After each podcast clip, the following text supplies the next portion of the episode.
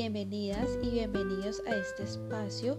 Hoy hablaremos sobre el crecimiento y desarrollo del lenguaje de los niños y de las niñas. A lo largo de mi vida profesional son muchas las dinámicas que me ha tocado que asumir cuando llega a mi consulta dificultades relacionadas con el habla y el lenguaje de los niños y las niñas. Tomado como referente los estándares enseñados en la universidad para dar una evaluación acertada a partir del caso que está frente a mí. También en muchas otras ocasiones he investigado y preguntado a mis colegas sobre ciertos casos porque no he tenido como la estrategia más oportuna eh, para implementarla a partir del objetivo que tengo trazado. Desde siempre he correlacionado esta parte académica con el contexto o las realidades que atraviesan los niños y las niñas partiendo del modelo de crianza social y cultural. Y quiero decir que en este punto hay una discusión muy ardua que tengo desde hace mucho tiempo con la parte, con algunos profesionales de la salud, de la educación y también con algunos colegas porque eh, digamos de que ahorita que tengo una visión más maternal, por decirlo de alguna manera, siento de que a la hora de dar un diagnóstico eh, somos muy herméticos, demasiados em, herméticos. Y pues yo sé, porque conozco la realidad de que a veces es muy difícil trabajar con los familiares, pero también a veces es muy difícil eh, desde la, desde la profesión eh, abarcar estas dificultades. No solamente porque que tenemos como una base científica, sino porque eh, no tenemos como ese tacto para abordar a las familias. Eh, porque hay que tener una estructura, hay que tener una dirección, pero pues también todo lo circunstancial que rodea a los chiquitos es de suma importancia ya que esto va a determinar la estrategia que se va a implementar.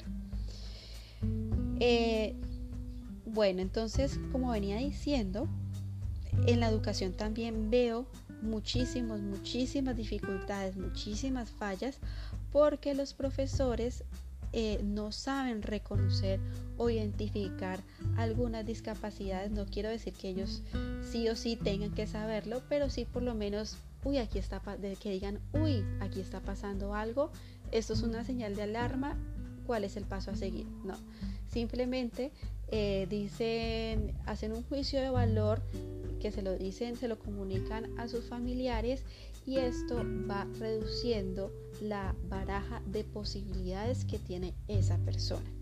Esto pues lo hablaremos en otro episodio, pero hoy vamos a hablar sobre el crecimiento y desarrollo del lenguaje partiendo desde el lenguaje receptivo o comprensivo. ¿Qué es lo que permite tener un lenguaje comprensivo receptivo? Primero que todo, hay que mirar desde la gestación cómo comienza la gestación de esa persona. ¿Por qué? Porque es sumamente importante de que la persona que está gestando o la mujer que está gestando debe contar con una red de apoyo que le brinde tranquilidad, paz y solidaridad, porque de esta medida también va a depender el bienestar del feto o del bebé que viene en camino. Por otra parte, el parto también es importante. ¿Por qué? Porque hay que mirar en qué condiciones nace el bebé, desde las físicas hasta las emocionales. Y quiero decir que eh, la Organización Mundial de la Salud comenzó a lanzar una campaña en diferentes países sobre la importancia de realizar potenciales evocados auditivos y visuales con la finalidad de mirar posibles complicaciones que puedan surgir durante el crecimiento de los niños y de las niñas. ¿Por qué? Porque recordemos que los canales principales para captar información es los ojos y la visión o el oído para oír. Entonces, eh, estos canales van a ser una fuente primordial para poder tener una buena adquisición del lenguaje. Entonces, como lo venía diciendo, eh, vamos a hablar sobre el lenguaje comprensivo. Pero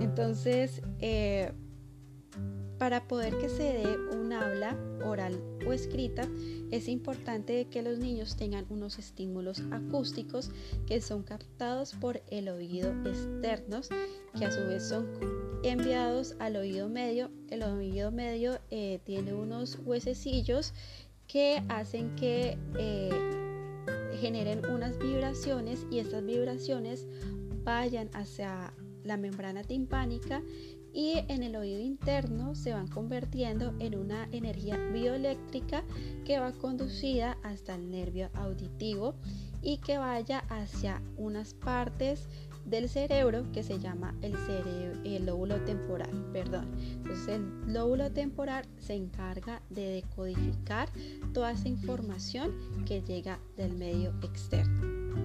Y aquí comienza lo más chéverongo que es los hitos del desarrollo del lenguaje. Entonces aquí voy a hablarlo un poquito más como mamá y vamos a comenzar de los 0 a los 2 meses. Eh, los bebés se sobresaltan ante los ruidos fuertes buscando la fuente sonora. Entonces responden muchísimo a voces familiares, a la mamá, a la del papá o a la de los cuidadores.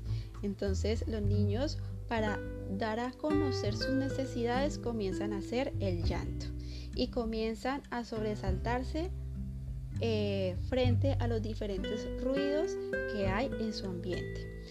De los dos a los seis meses ya localiza la fuente sonora y comienza a girar su cabeza. Entonces, cuando comenzamos a ver de que el bebé va girando su cabeza, eso también va significando, ay, el nené está desarrollándose muy bien porque eso también nos va a dar como una señal de alarma o como, no como una señal de alarma, sino que nos va a decir, ah, su sistema nervioso central se está desarrollando bien.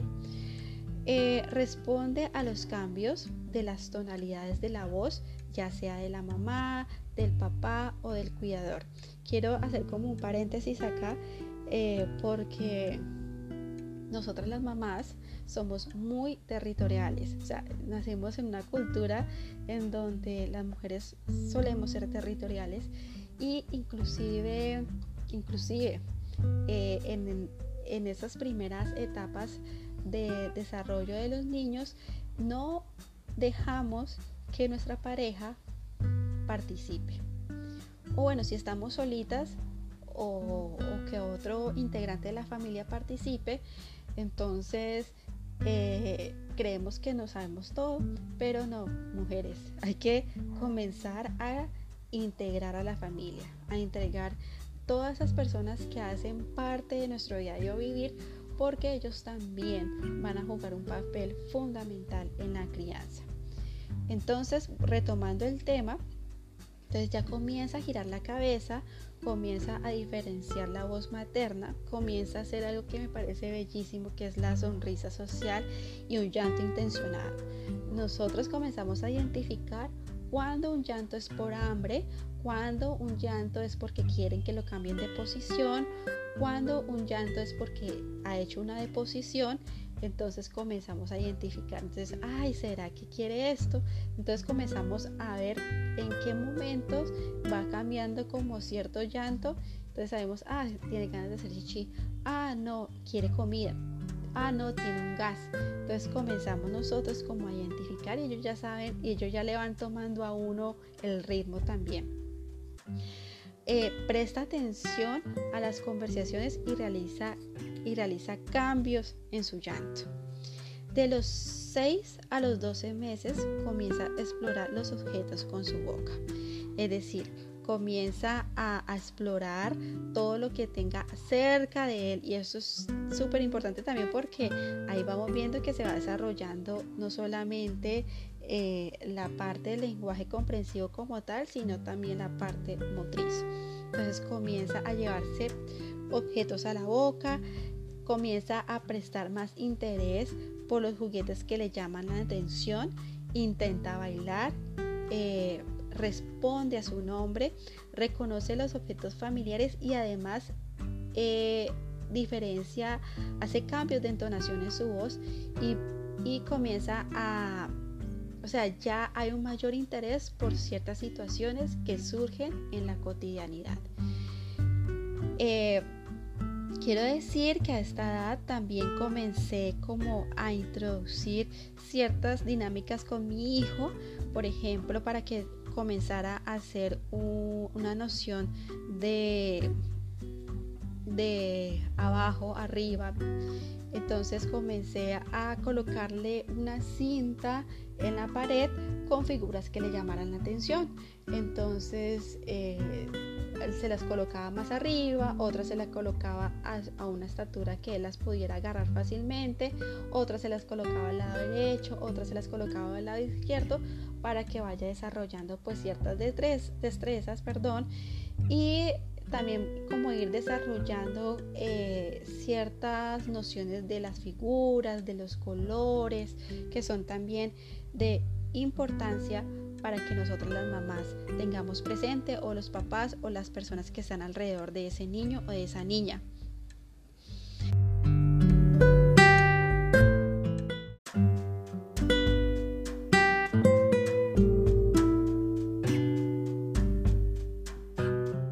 Bueno, también quiero decir de que es importantísimo de que nosotros, los cuidadores, ya sea papá, mamá, abuelos, tíos, nos vayamos involucrando en las dinámicas de los niños porque simplemente a veces adoptamos eh, simplemente los cuidados básicos que es darle comida, cambiarle el pañal, eh, que vaya al baño, de todas esas cosas, pero no nos adentramos en el juego de los niños. Entonces esto es importante porque pues si bien es cierto que tenemos unas dinámicas bien complejas a veces, eh, la invitación es que a, jugar y a jugar mucho para que ellos aprendan demasiado. Continuamos con la edad de los 13 a 18 meses y empieza a entender el no y las órdenes simples. Entonces tú le vas a decir, ven, vamos. Entonces él ya va a comenzar o ella va a comenzar a entender que ya vamos a salir o por lo menos hacer simplemente el gesto de decirle, mi hijo se llama Federico, Federico, vamos, abro la puerta, entonces él ya sabe que nos vamos a ir. Entonces ya comienza a entender, a identificar ciertas situaciones que surgen eh, en su vida diaria. Además, identifica las partes de su cara, comprende el significado de palabras familiares, comienza a copiar acciones, actividades y a descifrar, y a descifrar expresiones faciales. Eh, aquí eh, es muy chistoso porque digamos las cosas ¿sabes como son. Muchas veces nosotros no tenemos un lenguaje tan sofisticado y muchas veces se nos sale la palabrota, entonces para que tengamos ahí en cuenta esto porque pues a mí también me ha pasado y he dicho la palabrota y mi hijo ha comenzado a replicarla que personalmente es muy chistoso, es muy gracioso, pero pues sabemos que estamos en un medio en donde eh, digamos que no es aceptado socialmente decir ciertas palabras. De, de los 15, perdón, de los 10 a los 15 meses comienza a decir más palabras, se emociona con voces familiares, si el niño está, tiene un, una frecuencia de visita de los abuelos o convive con los abuelos o con los tíos o con los primos, mejor dicho, esta es la edad en que se va a emocionar cuando los ve. Comienza a exigir a sus papás ver a esas personas, de jugar con estas personas porque son ya comienza a, o sea, desde mucho antes comienza a hacer esos lazos de afecto, de cariño, de familiaridad, pero ahorita en esta etapa es que comienza a hacerlo sentir en toda su expresión. De los 19 a los 24 meses comienza a decir las palabras ya con un significado contextual. Ya reconoce cinco partes de su cuerpo, comprende las preguntas simples, recuerda dónde dejó el juguete, identifica los dibujos y en el caso personal, eh, mi hijo tiene eh, una, un gusto eh, por los dinosaurios. Entonces ya comienza a demandar, ya comienza a decir, esto me gusta y quiero esto porque me hace feliz y porque me emociona y porque, mejor dicho, para mí es lo máximo en ese momento.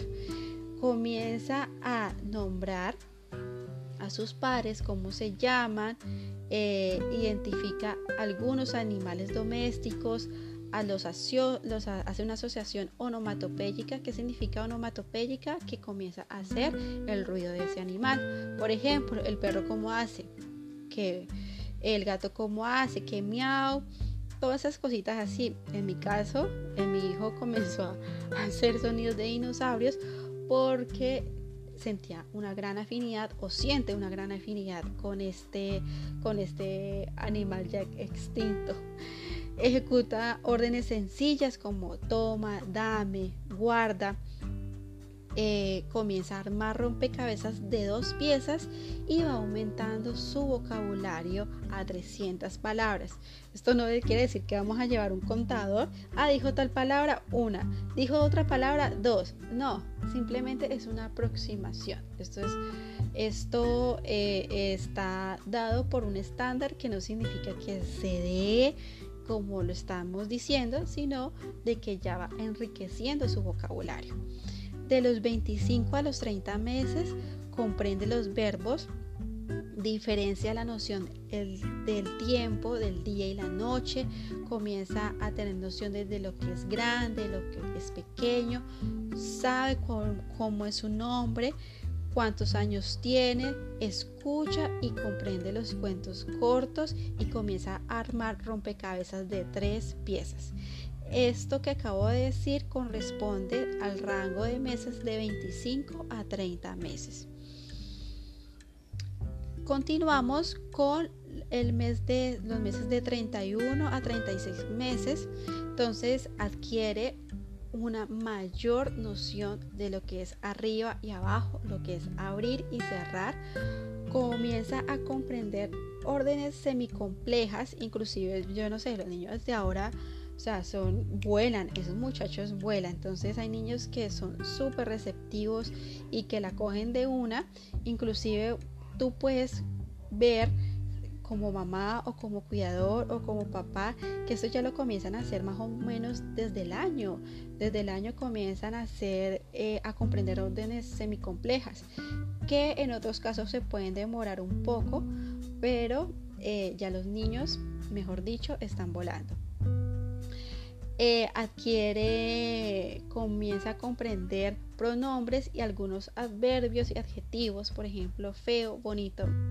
O sea, en serio, o sea, yo me quedo aterrada porque no solamente en mi experiencia como mamá, sino que también eh, en la experiencia de, otras madres, veo cómo los niños se van enriqueciendo con todo esto de las dinámicas digitales, los niños van volando. Van incrementando su vocabulario a unas 1200 palabras aproximadamente. De los 36 a 47 meses comprende absurdos, analogías, adivinanzas sencillas, órdenes complejas, oraciones de tiempo, lugar y persona. Sabe sus apellidos, el sexo, cómo se identifica él, sabe el nombre de los papás, a lo que se dedica y comienza a adquirir nociones espaciales de hacia atrás y hacia adelante. Hay algunos niños que, que pues que ya se adelantan a este, a este, a, este hito, pero hay otros que se demoran un poquito más. Entonces no hay que comenzar como a ser tan atropelladores. Tienes que decir arriba, tienes que decir a la derecha, tienes que decir a la izquierda. No, démosle el espacio al niño a que vaya adoptando esta dinámica. Arma rompecabezas de 5 o más piezas y cuenta del 1 al 10. Eh, hay algunos niños que son súper hábiles en los números y eso en un momentico te cuentan del 1 a 10. Hay otros que se demoran. Hay, entonces no es que sea algo que sí o sí se deba de dar, pero que paulatinamente se va a dar dentro de este rango de edad. Y con eso terminamos el episodio de hoy. Recuerden muchísimo que esto no es algo que se tenga que dar exactamente dentro del rango de edad que les acabo de mencionar, pero sí para que lo tengamos en cuenta y que al momento de llevar a nuestros hijos al crecimiento y desarrollo, pues eh, nos tomemos las cosas con más pausa. Eh, sabiendo pues de que estamos haciendo lo mejor que podemos con las condiciones que tenemos y que muchas veces eh, el personal de salud no conoce estas cosas o no tiene ni siquiera la noción de eso porque pues sé que algunas madres, algunos padres van a esos controles y simplemente le está con el médico general. El médico general pues obviamente tiene unos conocimientos pero no está empapado de todo esto.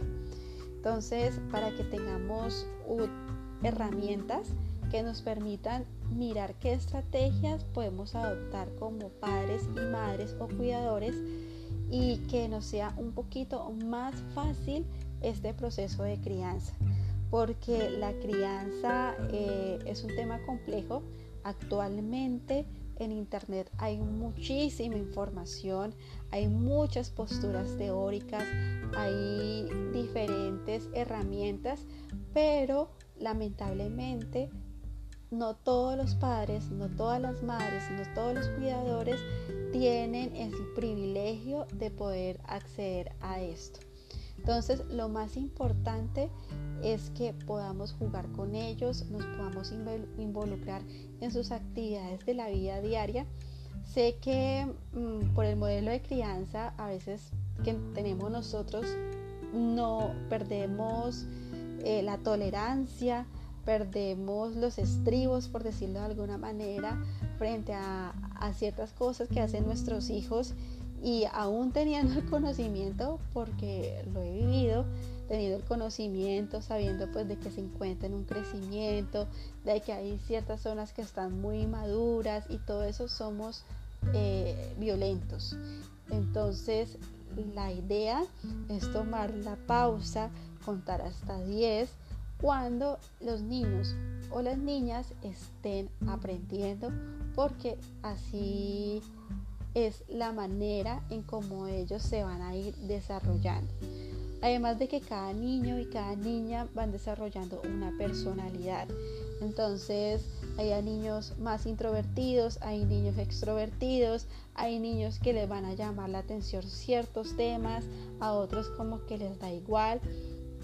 Entonces eh, hay que conocer a nuestros hijos para, para poder ir implementando cosas que le vayan beneficiando en este proceso tan bello que es la crianza, caótico, difícil, pero finalmente eh, se aprende y mucho.